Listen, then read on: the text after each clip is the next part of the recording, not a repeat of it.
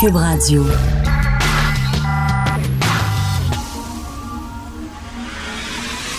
De 10 à 11. De 10 à 11. Richard Martineau. Politiquement incorrect. Cube Radio. Bon lundi, merci d'écouter euh, Politiquement Incorrect et d'écouter Cube Radio. Si vous voulez, on va commencer l'émission sur quelque chose de léger parce que la semaine dernière, c'est une semaine extrêmement dure avec euh, euh, le décès de l'assassinat, le meurtre de cette jeune fille. D'ailleurs, en, en parenthèse, tout le monde sait comment elle s'appelle. Tout ça, c'est ridicule carrément. L'interdit de publication, c'était ses funérailles en fin de semaine. Je veux dire, sur le site Internet de la maison euh, de pompe funèbre, il y avait sa photo, il y avait son nom. Les médias ont couvert ses funérailles, mais ne pouvaient pas montrer sa photo, ne pouvaient pas la nommer. Tout ça est d'un ridicule consommé. Je veux dire, des millions de personnes ont vu sa photo, on sait c'est qui, mais on ne peut pas le dire sous prétexte qu'on va avoir une amende. Je trouve ça ridicule et en même temps, c'est comme la, tuer deux fois. C'est pas lui donner un visage, c'est pas lui donner un nom, c'est comme si c'était un cas, une statistique. Euh, elle est morte, elle a pas de nom, elle a pas d'identité, elle a pas un regard dans les yeux, elle a pas de couleur de cheveux, elle a rien. Elle est morte, puis on peut pas lui donner un nom et une vie. Je trouve ça complètement ridicule cette affaire-là. Rappelez-vous, c'est comme à l'époque, il y a quelques années, il y avait le procès de Bernardo et Karma Homolka. Il y avait un interdit de publication sur les détails de l'affaire. Donc, il y avait des journalistes du Canada qui allaient couvrir le procès, qui ne pouvaient pas écrire ce qu'ils entendaient, ce qu'ils voyaient au procès. Par contre, c'était un procès euh, très high profile. Donc, il y avait des journalistes du monde entier. Alors, il y a des journalistes qui venaient d'Angleterre, des journalistes qui venaient des États-Unis, et eux autres pouvaient écrire tous les détails du procès. Donc, le lendemain, tu achetais des magazines, des journaux anglais, tu achetais des journaux américains, des journaux français, tu avais tous les détails d'un procès, mais les journaux canadiens ne pouvaient pas en parler un peu. C'est ridicule. On vit à l'ère d'Internet. Les informations circulent. Tout le monde a vu sa photo, mais non. C'est comme on n'a pas le droit d'en parler, on n'a pas le droit d'y donner un nom. Je ferme la parenthèse. Je suis allé voir le nouveau Avengers. J'ai un fils de 11 ans. Il trépignait et voulait le voir. Je suis allé le voir. Premièrement, premièrement, au cinéma, pouvez-vous vous fermer la gueule? OK, là, vous êtes tellement habitué de voir des films dans votre cinéma maison chez vous que vous pensez qu'une salle de cinéma, c'est comme votre salon. Vous mangez. Il y a un endroit, si tu veux manger, si tu as faim, il y a un endroit pour manger, ça s'appelle un restaurant. Tu comprends-tu? Si tu as faim, va au resto, beau toi gueule, puis après ça, tu reviens, puis tu t'assois, puis tu regardes le film. Bon, les gens qui vont pisser 4-5 fois, faut dire que ça dure comme 25 heures, ce film-là. 25 heures, c'est interminable. Mais bref, les gens qui parlent, puis tu sais, j'avais l'impression d'être dans un gros, gros, gros salon. Fermez votre gueule, la fille à côté qui était sur son cellulaire, blablabla. My God, que ça m'énerve. OK, l'histoire, c'est qu'il y a des super-héros avec des super-pouvoirs qui représentent les forces du bien, qui se battent contre un super méchant qui représente les forces du mal. Da! Il y a 25 millions de films comme ça. Quel est l'intérêt de voir ça? C'est quoi l'intérêt? Après ça, on se plaint qu'on vit dans un monde binaire. hein. Euh, on vit dans un monde binaire avec euh, des positions très tranchées. D'un côté, euh, les gens, je sais pas, qui sont pour la laïcité 100%, de l'autre qui sont contre la laïcité 100%. Il n'y a plus d'entre-deux, il n'y a plus d'espace pour la subtilité, la discussion et tout ça. Oui, mais regardez les films qu'on consomme.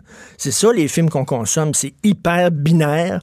C'est les forces du bien contre les forces des ténèbres. et de- C'est rien que ça. Star Wars, de, de tous les Christy de films super-héros, je regardais ça en disant, mais c'est certain qu'il y a plus, on vit dans un monde comme ça où tout est tranché, les films, dans mon temps. Et là, c'est mon oncle Richard qui parle. Mais à l'époque, Benny, fantastique, le meilleur cinéma dans les années 70. Le cinéma américain des années 70, c'était l'âge d'or, c'était des anti-héros, c'était des gens en conflit, c'était subtil, c'était complexe, c'était des films qui étaient, qui étaient pas évidents. À heure, c'est des gros films. Et je regardais ça mon fils, en my God, ça dure trois heures. Ça a coûté des gonzillards de dollars pour dire quoi? Qu'est-ce qu'il y a d'intéressant dans ce film-là? Je sais pas, je ne je suis trop vieux. Je pense que je suis trop vieux. Et à la fin, ils sont tous là. Il y a des milliers de super-héros. Tout ce que vous avez vu comme super-héros sont tous là pour unir leurs forces, pour lutter. Et devinez qui gagne à la fin. Entre les forces du bien et les forces du mal. Devinez. Ben oui, c'est les forces du bien. C'est original en tabarnouche, hein? Duh! Je l'avais pas vu venir. Bon. Maintenant, je veux parler d'un sujet encore plus grave, d'un sujet grave à Grenby. Je sais pas si vous le savez, mais il y a eu une deuxième histoire d'enfants maltraités. Alors, c'est sorti dans les journaux euh, ce week-end. Ça s'est passé en février dernier, donc trois mois avant l'assassinat de la petite dont je ne peux prononcer le nom, mais que vous connaissez son nom. Donc, alors, il y a un huissier il y a un huissier qui s'en va voir un appartement, euh, qui s'en va visiter un appartement à Granby parce qu'il veut expulser la locataire, la locataire qui n'a pas payé son loyer depuis plusieurs mois. Alors, il rentre dans l'appartement, c'est l'enfer. Euh, il y a trois enfants, un enfant d'un an, un enfant de trois ans, un adolescent de 17 ans qui vit dans des conditions épouvantables. L'adolescent de 17 ans, il est amaigri, il est faible, il y a tellement de fractures qui a de la misère à marcher. Et aujourd'hui, il se déplace avec une marchette. Il a 17 ans. L'enfant de 3 ans a des échymoses sur le corps. Il y a des lames exacto sur le plancher un peu partout. Et il y a des excréments sur les murs et sur les meubles. Il y a du caca partout. On s'entend que tu n'as pas besoin d'être Sherlock Holmes ou Hercule Poirot de mener une enquête extrêmement approfondie pour savoir que c'est une famille dysfonctionnelle. La mère, elle a 37 ans. C'est une famille dysfonctionnelle. Or, on apprend qu'au cours des dernières années, il y a eu des dizaines de signalements envoyés à la DPJ, dont un signalement la veille même de l'arrivée du huissier, c'est-à-dire le 13 février, la veille de la découverte de cette famille-là, il y avait eu un signalement. La DPJ n'a rien fait. Non seulement ils n'ont rien fait, ils ont clos le dossier en disant ben la mère était capable de s'occuper de ses enfants visiblement, n'était pas capable. Alors là, ça, ça montre qu'au Québec, on passe d'un extrême à l'autre.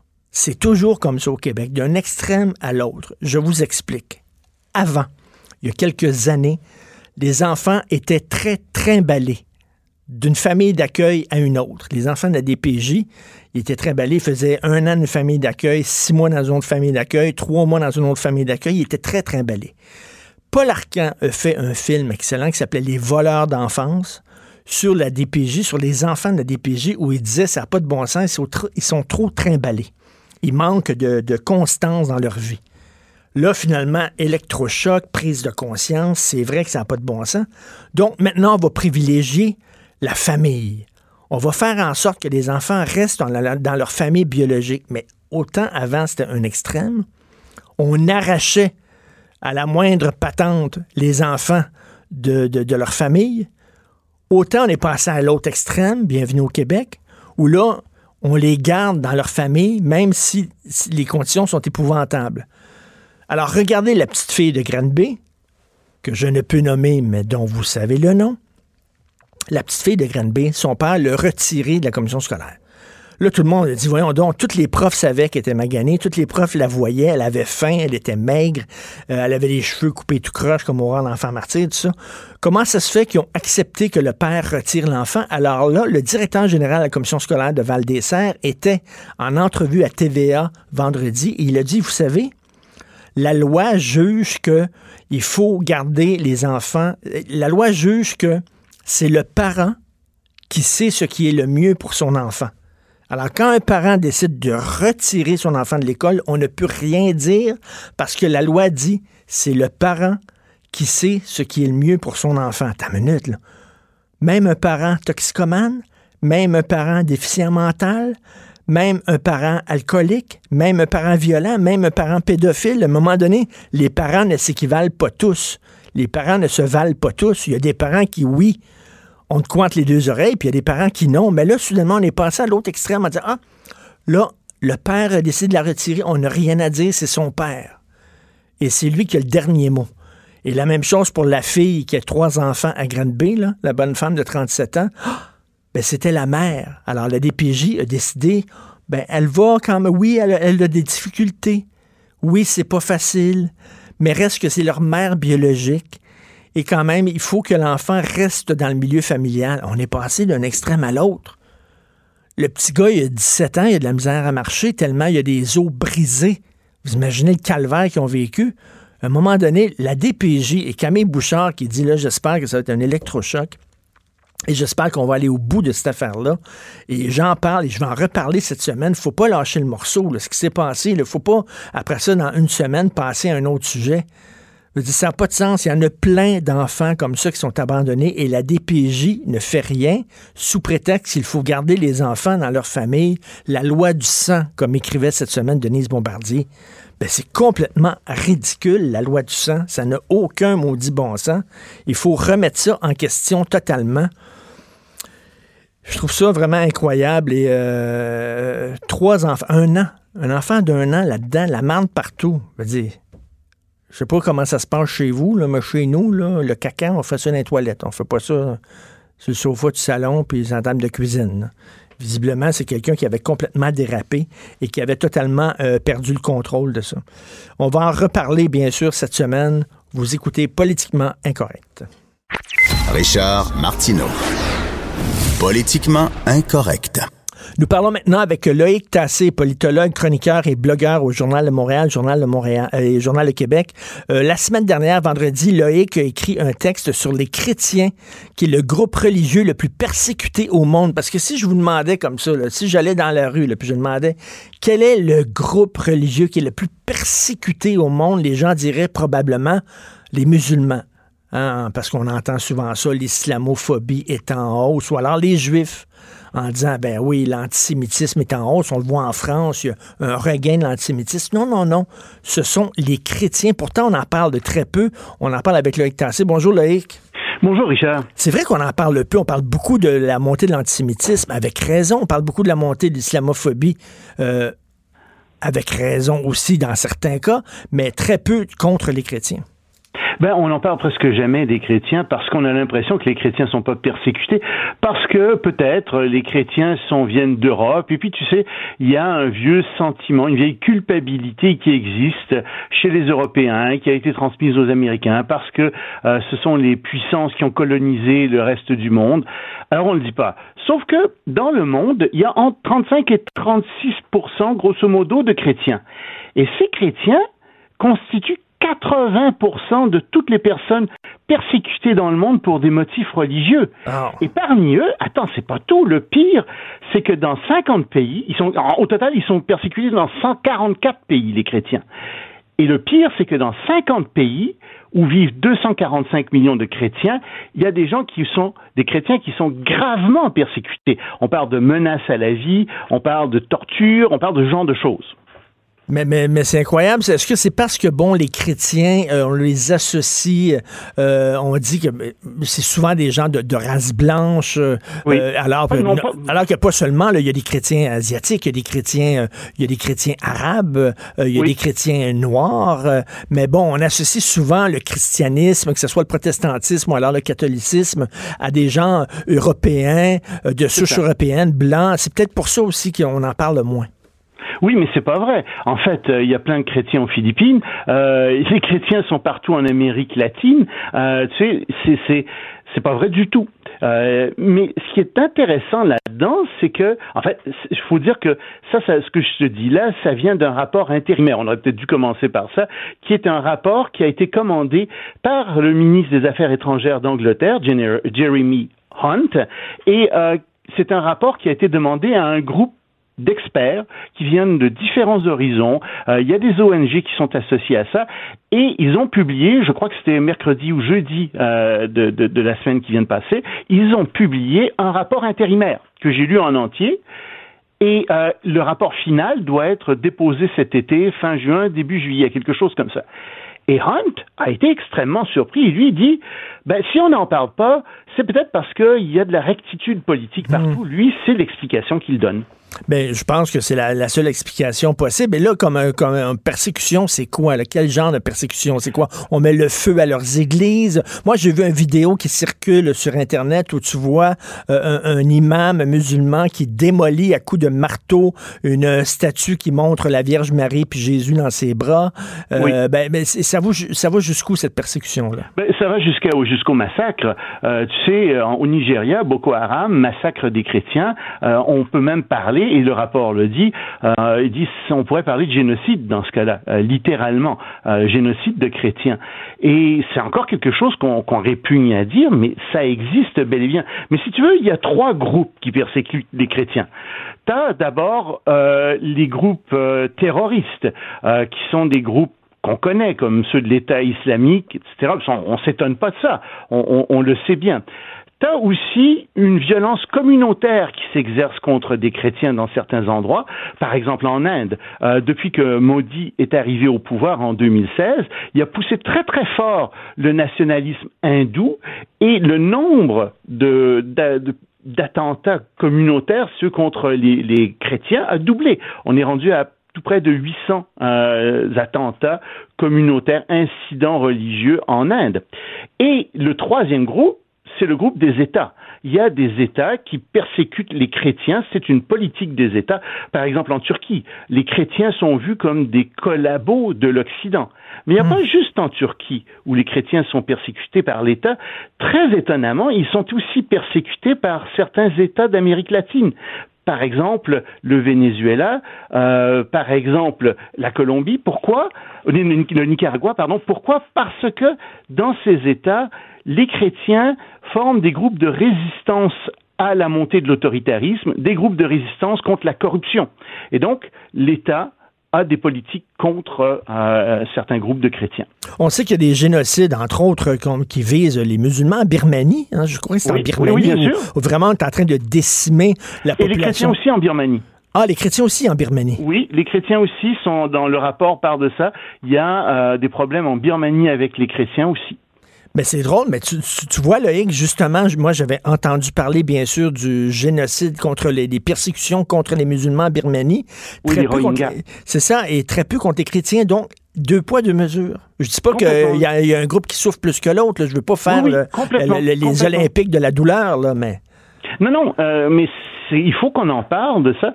C'est un sujet important. Et tu vois, je pense qu'on vit un petit peu dans l'ignorance de ce qui se passe dans le reste du monde, parce que euh, dans les pays occidentaux, il faut bien dire que de manière générale, il y a une très grande liberté de religion, il y a une liberté de conscience religieuse, tout le monde est d'accord avec ça, mais on ne s'aperçoit pas pendant ce temps-là que dans le reste du monde, il n'y a pas du tout cette liberté de conscience religieuse qui existe. Écoute, on s'en doute dans certains pays, par exemple, tu sais, en, en Chine, euh, c'est sûr ben qu'on le voit bien, il n'y a pas de liberté de conscience euh, religieuse. Euh, c'est pire contre les Ouïghours qui sont musulmans que contre les chrétiens. Mais les chrétiens sont aussi surveillés, leurs églises sont démolies s'ils rentrent pas dans le rang, ils sont sous surveillance policière. En Corée du Nord, il n'y a personne qui s'étonne quand je dis, par exemple, on dit ça dans le rapport, que quelqu'un qui est surpris avec une Bible risque la peine de mort. Euh, ou l'emprisonnement à perpétuité. Il n'y a personne qui s'étonne de ça. Euh, puis c'est sûr que ce serait la même chose avec le Coran si en Corée du Nord. Mais ce sont des persécutions dont on ne parle pas et il faut en parler. Il faut qu'on soit conscient de la façon dont le reste du monde perçoit les chrétiens, malheureusement. Il y a une haine des chrétiens dans le monde qui est extrêmement forte dans certains pays. Et euh, ben, on commence à en parler, le fait que ce rapport-là a été rédigé là, par euh, le secrétaire aux Affaires étrangères britannique. J'ai vu quelques textes ici et là dans des magazines, comme Valeurs actuelles, par exemple. Euh, bon, on, on, commence à prendre conscience là, du problème que les chrétiens vivent. Oui, oui, absolument. On commence à en prendre conscience, mais si tu veux, euh, c'est que c'est un problème malheureusement qui va nous rejoindre aussi. Et euh, le problème, c'est que je vais te dire quelque chose qui est terriblement politiquement incorrect. Ça va te faire plaisir. Mais quand il y a des immigrants qui arrivent ici, parfois, ils arrivent avec dans leur bagage des euh, véritablement des préjugés haineux contre mmh. les chrétiens. ça, on fait comme si ça n'existait pas, comme si. Mais écoute, on le voit bien ici avec certains groupes euh, de fondamentalistes religieux. Oui, ça existe, ce genre de choses. Et je pense qu'il faut qu'on en soit averti. Il faut qu'on soit prémuni euh, contre ça. Mais, mais, mais, tout ça, ça va dans la même. Et tu as ouvert la porte à ça. Là, tout, tout, ça va dans la même mouvance d'attaquer l'homme blanc, l'homme blanc avec les racines occidentales, etc., qu'on rend coupable de tous les maux de la planète. Ça fait partie du même, du même phénomène. Oui, oui, absolument.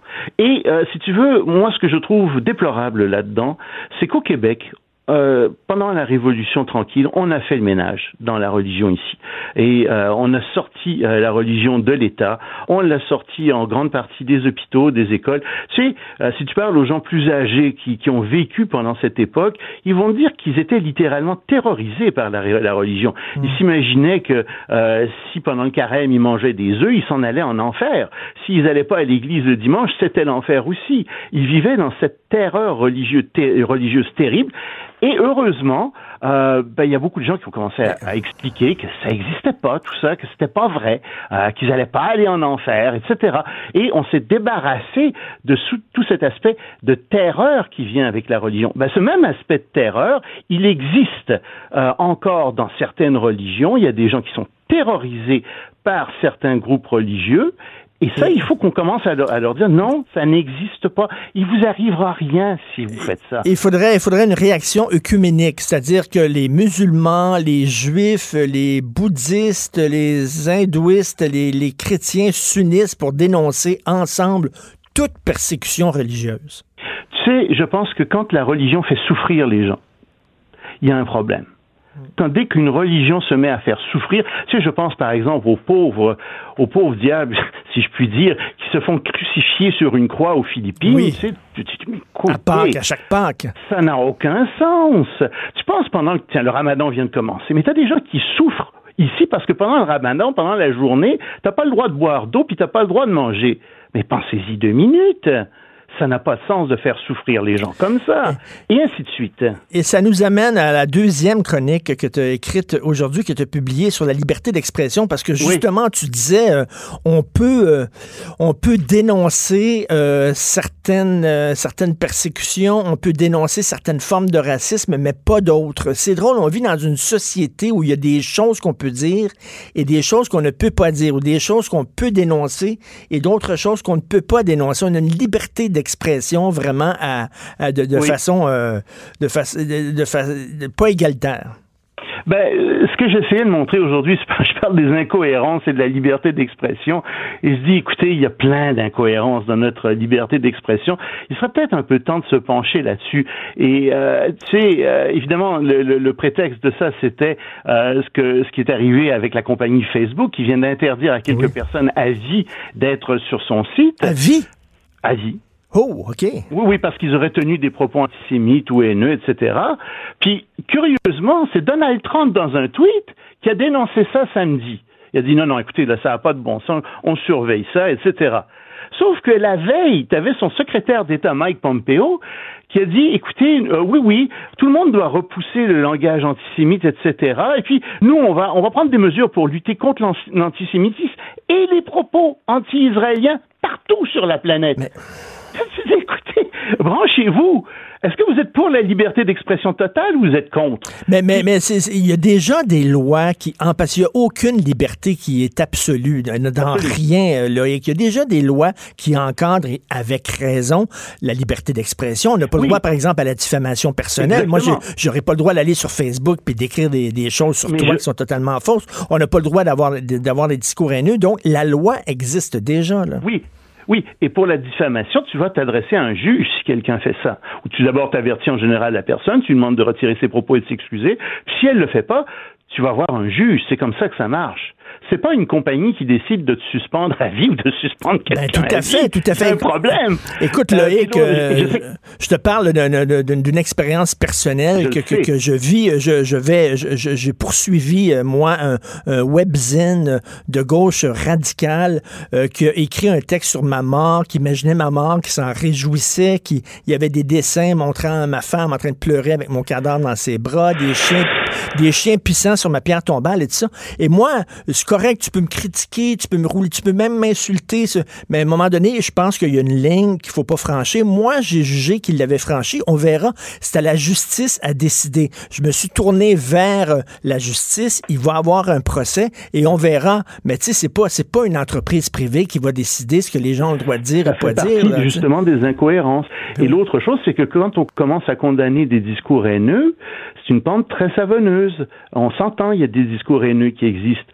Mais il faut les, il faut que les gens qui ont des discours haineux soient vilipendés sur la place publique. Il faut qu'on leur réponde. Moi, je suis pas très en faveur de l'interdiction a priori de discours haineux. Mmh.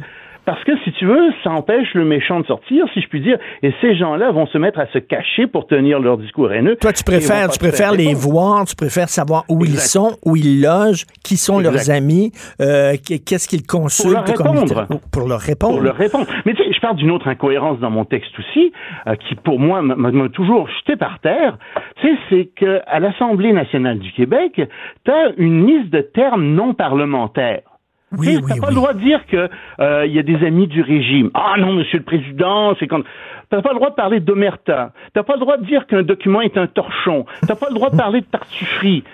Là, tu dis, écoutez, vous êtes quoi, là? Vous êtes en maternelle ou quoi? mais c'est quoi? C'est pour, pour, pour, pour, euh, garder le discours euh, euh, ben poli, quoi? Ben oui, mais tu sais, écoute, tu, dis, mais est-ce que nos, nos élus sont vraiment incapables d'empêcher des débats de dégénérer sans se faire aider par cette censure? Moi, je pense pas. Moi, je pense qu'il devrait être des exemples de liberté d'expression. Et c'est vrai, des fois, il peut y avoir des paroles viriles qui sont dites, mais tu juges pas à l'avance des mots qui doivent être prononcés ou pas prononcés. Et une entreprise privée qui décide de faire le ménage comme Facebook, qui va décider de ce qui est acceptable, de ce qui n'est pas acceptable? Il va y avoir des gens qui vont décider ça. Quelles sont leurs opinions? Euh, euh, j'imagine, euh, si c'est des gens de gauche, ils vont commencer à bloquer la droite. Si c'est des gens de droite, ils vont commencer à bloquer la gauche. À un moment donné, le jupon dépasse. Là. Oui, oui. Ce qui risque d'arriver, c'est que tout le monde devienne extrêmement nerveux là-dessus, puis qu'on se retrouve avec euh, des, des, gens, un discours aseptisé, avec des gens euh, qui ne disent plus rien de peur de choquer, euh, de choquer ce, celui-ci ou celui-là. c'est pas véritablement quelque chose qui me semble souhaitable non plus. D'un côté, euh, on veut une liberté d'expression totale et de l'autre, euh, on dit oui, mais pour mon camp seulement. Les autres n'ont pas le droit à cette liberté-là.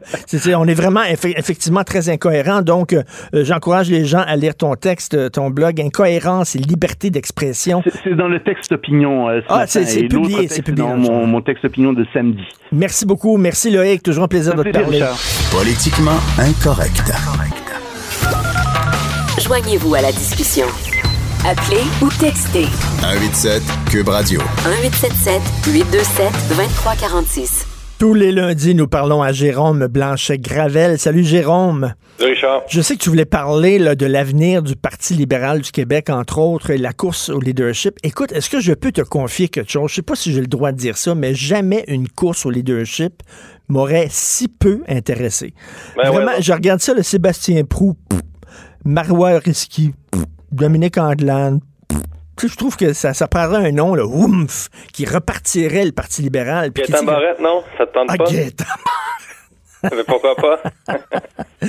Toi, t'en penses quoi de ça? Ça t'inspire pas Gaétan Barrette? Ben écoute, euh, ce que j'en pense, d'abord, c'est qu'on a eu quand même un débat sur la laïcité, hein, ou bien sur le, rapport Bouchard-Taylor, ce qui, ce qui, qui a été rafraîchissant parce que ça fait, ça fait changement de la partisanerie là qu'on a vu à l'Assemblée nationale quand la loi 21 a été adoptée. Euh, Hélène David avait dit que c'était un jour triste pour euh, le Québec et donc, et même euh, Mme David qui se serait dit ouverte là, finalement à, la, au consensus Bouchard-Taylor, du moins elle appartiendrait à ce groupe-là, qui serait, bon, euh, qui ne qui serait ouvert, c'est ça, au, compromis, qui est proche de la position de la CAQ, projet de loi 21.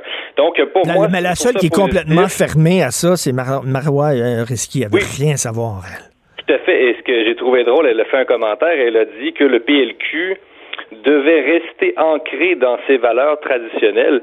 Et j'aurais envie de, de, rappeler à Madame Risky que les valeurs traditionnelles du Parti libéral à l'origine, c'était quand même le combat contre la religion, euh, contre le clergé catholique, pas contre euh, les dérives de, de l'islam, là, mais, mais mais ça me fait toujours un peu un peu sourire d'entendre des libéraux euh, dire ça, ce genre de truc là, parce que le Parti libéral, c'est ça, était contre le, le clergé, contre la religion, et donc c'est un peu le monde à l'envers aujourd'hui avec la CAQ, qui, on dit que la CAQ euh, représentait une forme d'union nationale 2.0, mais c'est la CAQ qui apporte la laïcité et non les libéraux. Donc, tu vois un peu l'ironie, là. Mais là, en tout cas, les libéraux, il faut qu'ils reconnectent avec leur base francophone, parce que les francophones les ont totalement abandonnés. Oui, ça c'est la c'est c'est ben, c'est la base là. Se reconnecter avec la base, c'est la base, euh, parce que sinon le Parti libéral euh, va vraiment se montréaliser Et là, il y a eu un débat aussi au Conseil général. On a dit, est-ce que le, PLQ peut s'en tenir à Montréal? Et évidemment que non. Il y a des militants qui ont dit que oui, oui, mais c'est parce que, bon, faut pas oublier que Montréal a sauvé quand même la, peau du PLQ aux dernières élections. C'est vrai, mais est-ce qu'un grand parti comme le Parti libéral du, Québec, qui est, le plus vieux parti euh, à peu près au Québec, peut se permettre de rester seulement ancré dans Montréal et de faire fi, de d'ignorer le reste du Québec. Je pense que ce serait une stratégie un peu d'ignorer d'ignorer la majorité francophone, ce serait complètement ça devient un, un parti ghettoisé, euh, clientéliste.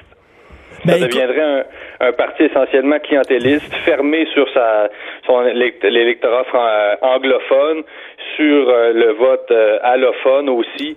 Donc, euh, non, non, je pense que c'est une question d'image, c'est une question même de dignité, Richard. Là. Le, le, Il faut pas sombrer dans le clientélisme religieux et euh, identitaire euh, parce que là, on va, on va on va, faire ce, que, ce qui s'est produit en Angleterre et euh, ça serait vraiment catastrophique pour le Québec. Là. Pour Gaëtan Barrette, se le dit, d'un simple point de vue médiatique, ça serait divertissant en maudit s'il se ben présentait. Je ne sais pas toi exactement ce que tu penses de M. Barrette. Moi, euh, je vais surprendre, mais je le déteste pas. C'est-à-dire que je trouve que j'ai déjà eu l'occasion de le croiser une fois, mais t'es entretenu avec lui. Euh, comme journaliste et je trouvais que le, gars là euh, avait, de la considération euh, pour les journalistes. Je ne sais pas ce que les autres journalistes pourraient pourraient en dire. Moi, c'est mon expérience personnelle et je trouvais que le gars était était un amoureux du débat et ce n'est pas un idéologue euh, comme on pourrait ou un moraliste comme on a comme Philippe Couillard par exemple qui a, passé son temps à faire la morale aux Québécois. Euh, Guetta Barrette évidemment c'est un style là, euh, ben, moi moi ce que j'aime c'est son côté bulldozer puis il a pas peur de se faire des ennemis puis il est pas toujours en train de s'excuser. mais cela dit les gens par exemple du milieu de la santé là, ils, disent, ils, disent qu'il y a tout centralisé qu'il veut rien savoir des gens sur le terrain qu'il n'écoute pas les gens qui sont sur le terrain que c'est un centralisateur. Et là écoute, on, tend même à le rendre responsable de la tragédie de Grenby en disant ben tout ce qui se passe avec la DPJ, c'est de la faute à Gaëtan Barrette. Je trouve qu'il y a le dos large un peu, Gaëtan Barrette. il y a le dos large. Puis ben, le, système de la santé, la réforme de la santé, bon, ça c'est un autre dossier. Les médecins aussi, Richard, c'est un lobby. Euh, les, effectivement, les médecins ont jamais voulu céder le, du bout de terrain là, à, M. Barrette. Puis bon, euh, se mettre à dos les médecins au Québec aussi, c'est compliqué. Là. On sait à quel point c'est un lobby qui est puissant. Puis il y, aura au moins le mérite, M. Barrette, je pense, de de, de, pas les rappeler à l'ordre, mais enfin de leur tenir tête. Et, euh, et c'est un gars que c'est ça. Il y a l'ego nécessaire pour assumer la, la cette tâche-là. Mais les libéraux, ils, iront, iront, pas au bat avec lui. Là. Il est trop abrasif. Les libéraux non, mais c'est ça je veux dire, moi je l'apprécie le bonhomme, mais on s'entend-tu que pour la population en générale, je pense que ce serait pas la meilleure option du Parti libéral. C'est clair que euh, je pense qu'il y a des réticences assez fortes dans la population là, euh, par rapport à sa candidature. Là, après ça, il y a Sébastien Prou, euh, Madame Risky, euh, on avait ben c'est ça. Ah non, il y a rien. Il y a rien, ouais, il y a rien qui m'excite là-dedans, vraiment. Là. Ça leur prendrait, je hein. je sais pas, un Denis Coderre. Quelqu'un de l'extérieur. Un grand retour. Là, il fait, il fait pas mal, euh, il fait du, euh, fait de l'entraînement. Peut-être qu'il va faire comme Sarkozy, euh, puis après une couple de séances d'entraînement, il va revenir. Ben, Denis Dicodas, c'est sûr qu'il veut revenir en politique, c'est certain. Là, il se présenterait mal à Montréal, il y aurait bien des chances de gagner. Peut-être qu'il veut tenter sa chance au provincial, on verra. Écoute, Justin Trudeau, ça n'arrête pas de mal aller. Euh, c'est vraiment, il descend, il est en chute libre, et, là, ça ne fonctionne pas. Puis en plus, il accumule les gaffes. On dirait qu'il est mal ben dans sa peau ces temps-ci. Il a perdu son mojo.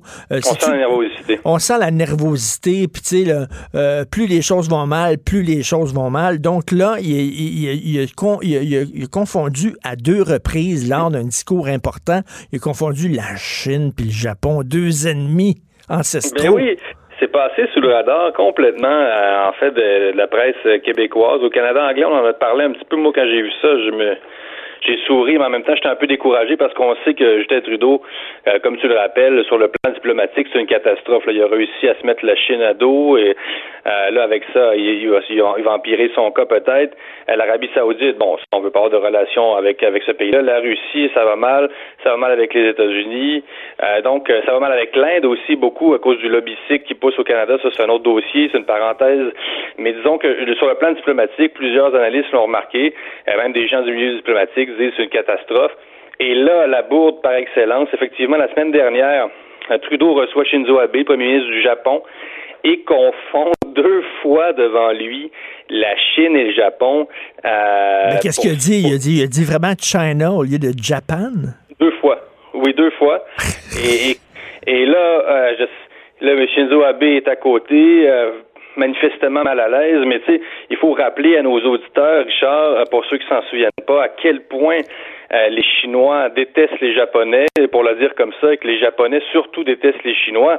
Euh, je veux dire, il n'y a pas deux peuples ben plus plus opposés culturellement, mais aussi parce que tu sais que le Japon a occupé la Chine avant et durant la Deuxième Guerre mondiale. À Nankin, c'est un des, pires, un des pires carnages de l'histoire de l'humanité. Euh, lorsque les Japonais voyaient des femmes chinoises enceintes, leur ouvraient le ventre, sortaient le bébé, poignardaient le bébé, des affaires épouvantables qu'il y a eu.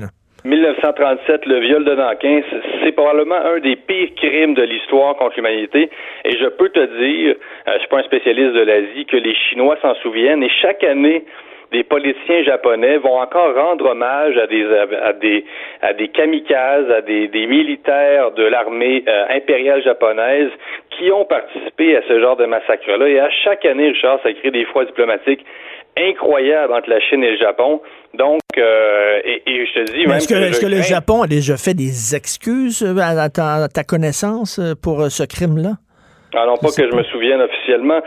C'est qu'il y a une forme de négationnisme, il y a un courant négationniste au Japon qui nie finalement un peu les, les crimes de guerre atroces commis en Chine. Je vous dis, ça n'a aucune commune mesure là, ce qui s'est passé à Nankin en 1937 et, et de confondre le Japon et la Chine, que ce soit devant des Chinois ou des Japonais, je vous dis, c'est une bourde monumentale. est monumentale. Est-ce qu'il a, dit, mettons, euh, China, ah, non, non, je m'excuse, Japan, ou comment, comment ça s'est passé? Il, le fait assez subtilement, ben, subtilement c'est grossier. Il s'est trompé, puis bon, il s'est repris, puis le, le, Shinzo Abe a fait comme si, bon, il n'avait pas trop entendu, tu sais, un peu comment les, euh, les Asiatiques ne sont pas des gens qui vont réagir fortement comme ça. non, mais ce que tu laisses sous-entendre, je m'excuse, mais ce que tu laisses sous-entendre quand tu te mêles entre le Japon et la Chine, c'est qu'ils se ressemblent tout ce monde-là de toute façon? Ben c'est épouvantable. Ben, c'est ça qui est drôle aussi pour un, type qui se dit aussi ouvert sur le monde, Richard. Waouh, ben là, quelle, ouverture que de confondre euh, la Chine et le Japon, le, Japon et la Chine. Euh, bon, on peut dire peut-être qu'il était fatigué, Justin Trudeau, je sais pas, là, tu sais, il y a toutes sortes de facteurs.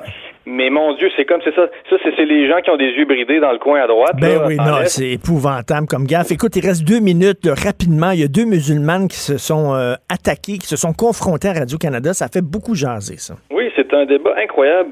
Euh, que j'ai pu, euh, j'ai entendu sur Radio, Radio Canada première entre deux jeunes, en fait non, une jeune enseignante musulmane, Shaira Batou, et une enseignante un peu plus âgée, Jamila Adar, sur effectivement encore là le projet de loi 21. Là, bon, je suis dans mon auto, le débat commence, là, je me suis dit bon, Radio-Canada nous a invité deux, euh, deux, deux enseignantes musulmanes pour culpabiliser les Québécois, pour leur dire ben qu'ils sont des méchants racistes. Non, non, non, non. Ça a été un débat euh, franchement euh, très intéressant, très explosif. Euh, Jamila Adar vraiment a tenu son, son, bout. mais est-ce que ça veut dire que Radio-Canada commence à reconnaître le fait que les musulmans ne forment pas un bloc homogène et que même au sein de la communauté musulmane, il y a des dissensions? Alléluia, ils ont vu la lumière, maudit. Exact. Oui, c'était vraiment rafraîchissant. Je me suis dit, wow, au début, je me suis dit, c'est ça, je me suis dit, wow, on va encore avoir droit ben à ce genre de débat-là. Euh, où il n'y a pas de débat finalement. Mais non, euh, vraiment, ça n'aurait pas pu être euh, explosif. Et, mais ce qui était vraiment un peu inquiétant, c'était d'entendre, ben inquiétant, disons que ça m'a fait sourciller là, d'entendre la, jeune Shaira Batou qui disait des, choses comme du genre, je suis libre de porter le voile. Donc, François Legault ne peut pas m'empêcher de le faire, mais je le fais, par exemple, par soumission à Dieu euh, et parce que je, lui suis entièrement soumise et que euh, je n'ai pas le choix, finalement, de ben, porter le voile. Donc, il y avait un discours, c'était d'une d'extraordinaire contradiction. Euh, je suis libre de le porter, mais j'ai pas le choix parce que Dieu serait fâché si je le portais pas. Ben, où est, où est ta liberté, alors, là-dedans? Ben c'est ça que, je me disais. Je me disais, mon Dieu, il me semble que ton Dieu a l'air pas mal plus autoritaire que la CAQ. Là, euh, faut, faut choisir. Là, dans le fond, elle veut se soustraire à l'autorité de la CAQ pour ne pas avoir à se soustraire à l'autorité de Dieu et d'un Dieu qui, entre toi et moi, Richard, a l'air assez, assez sévère. en tout cas, Radio-Canada qui voit la lumière, on ajuste toutes nos montres, on est tous en 2019. Euh, bravo, mieux vaut tard que jamais, comme on dit pour Radio-Can. Oui, non, c'est un vrai débat, je te dis. Martineau, franchement, même avec les cheveux gris, il reste un animateur très coloré. De 10 à 11. Politiquement incorrect. Cube Radio.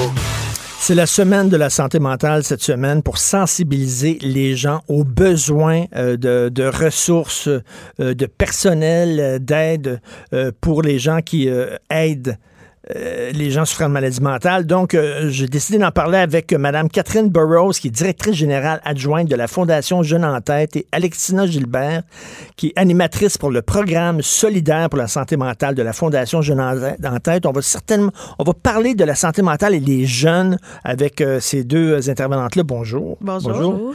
J'arrête pas d'entendre parler des jeunes sont anxieux, les jeunes sont anxieux, les jeunes ont des problèmes de santé mentale. Puis là, je me dis, qu'est-ce qu'ils ont à être anxieux comme ça? Parce que toutes les études le démontrent. On n'a jamais vécu dans une société si peu violente. Euh, ça va, de, ça va quand même assez bien. Euh, euh, ils sont anxieux de quoi? Ouais. Ben oui, hein, on en entend beaucoup parler là en ce moment. Euh, nous aussi sur le terrain, les jeunes, c'est le sujet principal. L'anxiété, l'anxiété de performance. Euh, donc euh, c'est important de, de, de, y réfléchir en tant que société. Il y a plein de facteurs là. il y a beaucoup de facteurs aggravants, mais peu importe ton statut social, peu importe où tu grandis, ton milieu, ben. Ah oui, les jeunes sont anxieux. Ouais. C'est quoi? On leur demande pourtant, euh, on les fait passer même s'ils coulent leurs examens. Euh, on n'a pas des professeurs extrêmement sévères. On a des parents qui sont assez... Euh, on n'a plus des parents sévères comme on avait avant, permissifs et tout ça. Qu'est-ce qui rend si anxieux que ça? Ils, sentent qu'on attend trop d'eux autres ou quoi? Ben moi, c'est sûr que je rencontre les jeunes à tous les jours, puis même eux se posent ces questions-là pourquoi je vis autant d'anxiété alors que je vis pas quelque chose de difficile ou peut-être que ben tout le monde a vécu ce que je vis mais pourtant je suis autant malheureux. Puis je pense pas que l'important c'est tant que ça de chercher pourquoi nos jeunes sont malheureux mais qu'est-ce qu'on peut faire? Ben, les médias sociaux j'imagine jouent là-dedans là, ben, probablement bullying tout ça peut-être que c'est vrai mais moi ce que j'entends quand les jeunes me parlent à tous les jours c'est la même chose qu'avant. C'est la même chose que moi quand j'étais jeune je vivais euh, des, des, des ruptures amoureuses euh, des chicanes avec les parents le stress pour les notes parce que peut-être que pour certains c'est moins un grand stress mais pour d'autres, c'est énorme. Euh, aussi, ben, de se sentir accepté dans un milieu. Puis en plus, cette acceptation-là passe euh, dans les réseaux sociaux, mais comme nous aussi avant, à l'école, est-ce que je suis est-ce que je suis beau, est-ce que je suis belle, est-ce que je suis cool, tout ça, on l'entend. Mais je, pose une question tout à fait naïve parce que j'écris souvent sur les petits lapins là, qui sont très sensibles et tout ça. Est-ce qu'on a trop élevé nos enfants dans du papier bulle et tout ça? on vit tout ça, on a tous été à l'école, il y avait tout le temps des plus beaux que nous autres, des meilleurs que nous autres, tout ça. Moi, j'étais nul en sport, etc. On se fait une carapace, puis tout ça. dire, on passe par-dessus. on dirait que les autres sont comme toutes fragiles ils n'ont pas de carapace, tout ça. On les a trop élevés dans du papier bulle, Catherine? Ben, c'est pas ce qu'on observe sur le terrain pour de vrai.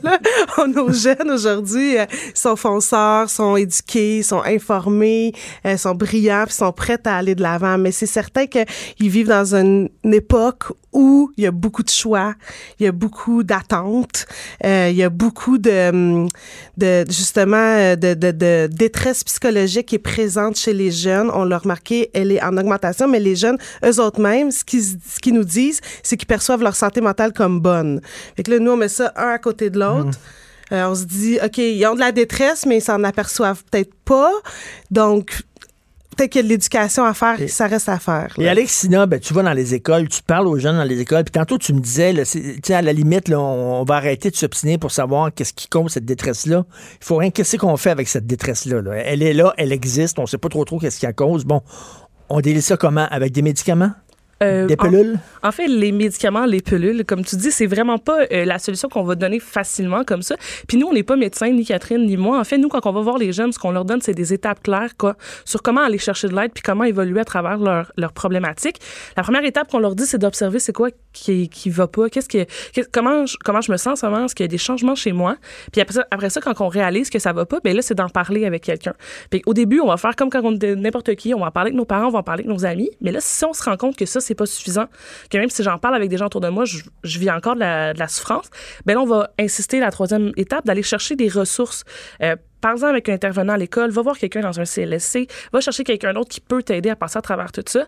Puis après ça, une fois que c'est fait, une, fois que tu as un réseau autour de toi, puis tout ça, là, on va parler de, euh, persévérer là-dedans. La médication, là, c'est on peut pas vous dire que c'est la solution ou pas. Il y a certaines personnes qui vont en avoir besoin pour diminuer ce qu'ils vivent en ce moment-là ou pour les, les supporter là-dedans. Mais nous, c'est sûr qu'on pousse la psychothérapie, discuter avec les gens, mais c'est vraiment un médecin qui peut donner c'est quoi le cours de traitement. C'est ça, parce que je disais en début d'émission qu'au Québec, c'est souvent un extrême ou l'autre. Il y a des gens qui ne jouent que par les pilules.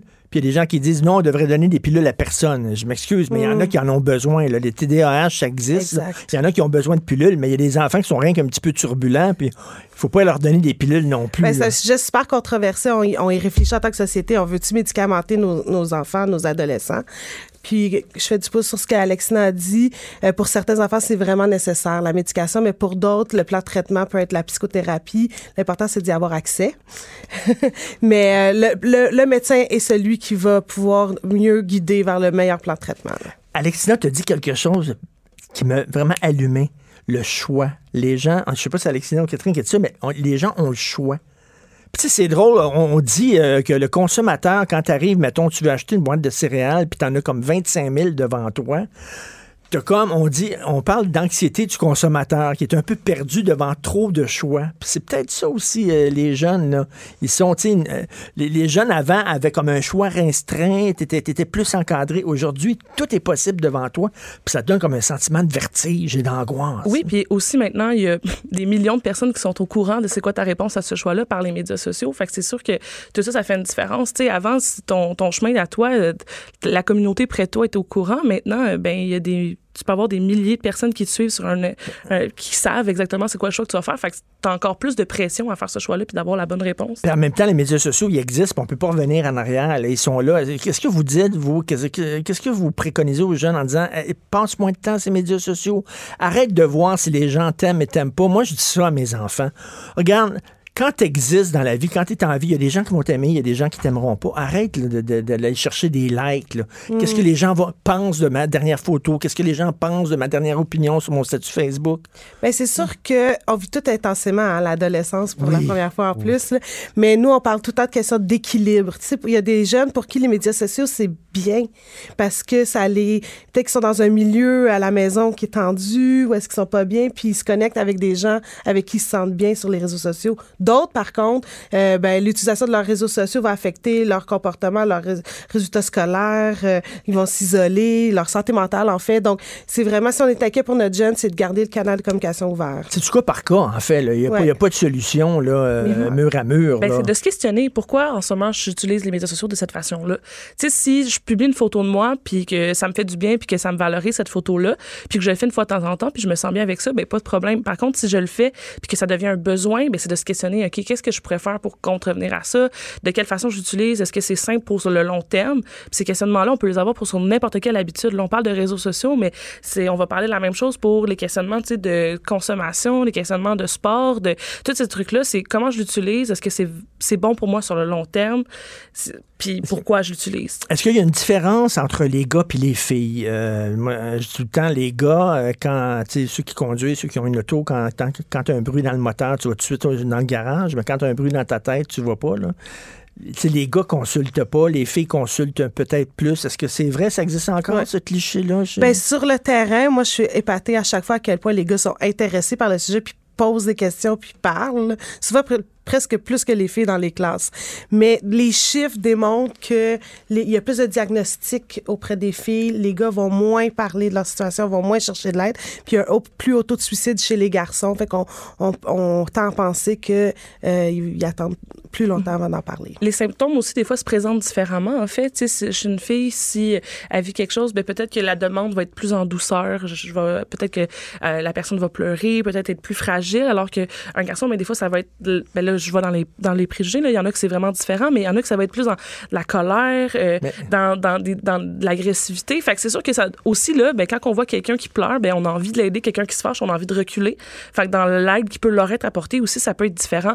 Donc, c'est à nous, en tant qu'intervenants aussi, d'adapter notre message, d'adapter la façon qu'on amène de l'aide pour rendre ça plus accessible pour les hommes et les garçons aussi. Parce qu'on dit, on dit aux parents, là, il, faut que, il faut que vous parliez à vos enfants. Mais tu sais, les enfants ne veulent pas se confier à leurs parents. Ils veulent pas. Là, ils veulent se confier peut-être à des professionnels. Quelqu'un de plus neutre. Tu as beau dire, ah, je vais jaser avec mon enfant. sais Il ne parlera pas de sa vie sexuelle, de ses problèmes, de, de, de ses problèmes de, de, je sais pas, de consommation de drogue ou tout ça à son père et à sa mère. Ça ne veut pas dire que ils vont pas pouvoir jouer un rôle important, les parents, quand même. Donc, si on est inquiet pour notre jeune, c'est vraiment peut-être de lui donner accès à notre appui. Tu sais, en tant que parent, des fois, on vit de la culpabilité. Euh, on, en tant qu'enfant, on veut pas décevoir notre parent non plus. Donc, tu sais, c'est ce canal de communication-là qu'il faut ouvrir pour permettre à l'enfant de se sentir à l'aise d'aller consulter puis de l'accompagner là-dedans. Mais effectivement, en tant que parent, t'es pas obligé d'être celui qui... Ben non. Ben, les, jeunes, nous, ce qu'on entend, tu sais, quand on demande, est-ce que t'en parles à tes parents de ces problématiques-là, ben souvent, les jeunes, ce qu'ils nous disent, c'est ah mais mes parents, euh, si je leur dis ça, ils vont me chicaner ou ah, mes parents, si je leur dis ça, ils vont pas comprendre. Fait que des fois, les jeunes ont plus l'impression que les parents comprendront pas, donc c'est pour ça qu'ils en parlent pas. Donc je, je sais que c'est difficile comme tâche pour un parent de le faire, mais des fois de juste dire, écoute, t'es pas obligé, mais s'il y a quelque chose de quoi tu veux me parler, je suis là pour toi ben des fois, juste ce support-là, le jeune doit peut-être comprendre, OK, finalement, il est intéressé, ça étend, tu sais. Mais c'est un gros travail pour, comme parent, de pas forcer non plus le, jeune à parler. Des fois, on veut que le jeune, OK, mais dis-moi ce qui se passe. Ben, c'est peut-être pas ça qu'il a besoin. Seulement, il a juste besoin de savoir que son parent est proche, puis à l'écoute. Et là, vous avez la Fondation Jeune en tête. Est-ce qu'il y a un numéro de téléphone? Mettons si euh, mon fils, euh, euh, ma fille se sent mal, et ça ne tente pas vraiment de me parler, il peut parler à des gens de la Fondation. Quel, service vous offrez exactement? La Fondation, sa mission, c'est la prévention de la détresse psychologique. Puis on le fait dans les écoles avec des animatrices comme Alexina, ils sont 10. Ils parcourent gratuitement toutes les écoles secondaires du Québec et ils informent les jeunes sur les signes et symptômes de la dépression en amont de la problématique du suicide. On le fait depuis 20 ans. On a informé plus d'un million cent mille personnes gratuitement. Hmm. on a participé à la diminution du taux de suicide de plus de 70 Donc, on sait que la prévention fonctionne. C'est pourquoi, pendant cette semaine de la santé mentale-là, puis surtout en vue du forum de santé mentale organisé par le gouvernement, que nous, on souhaite que la prévention soit une priorité. Et que des organismes comme vous, qui ont besoin de, justement de, de, de, de ressources, puis tout ça, pour aller dans des écoles, puis mhm. jaser aux, aux, enfants. C'est extrêmement important. Y a-t-il un numéro de téléphone? On peut vous ben nous, nous, en fait, c'est, nous, on, on, pousse vers d'autres ressources. Notre travail, nous, c'est de mhm. montrer aux jeunes c'est quoi les ressources qui existent. Fait que nous, on va pousser vers tel jeune. Quand les jeunes vont avoir des, des situations de crise, on veut qu'il y ait vers tel jeune, on veut qu'il y ait vers un 866 euh, euh, appel. Mais nous, pour on connaître la fondation, on peut aller sur le site web. Oui, c'est ça. Ah, Fondation euh, Jeune en tête. Oui, exactement. Mais un parent qui s'inquiète pour son jeune en crise à ce moment-là, c'est pas à nous qui va nous référer. Nous, on est là pour partager l'information, pas pour répondre à des jeunes qui sont en situation de crise. Mais c'est triste quand même de savoir que des jeunes qui ont même pas, sont même pas adolescents, puis sont anxieux, puis sont sous le bord de la dépression nerveuse. Merci. Mais il y a quelque chose à faire. Oui, il y a quelque chose à faire, c'est sûr. Merci beaucoup pour le travail que vous faites. Cube Radio.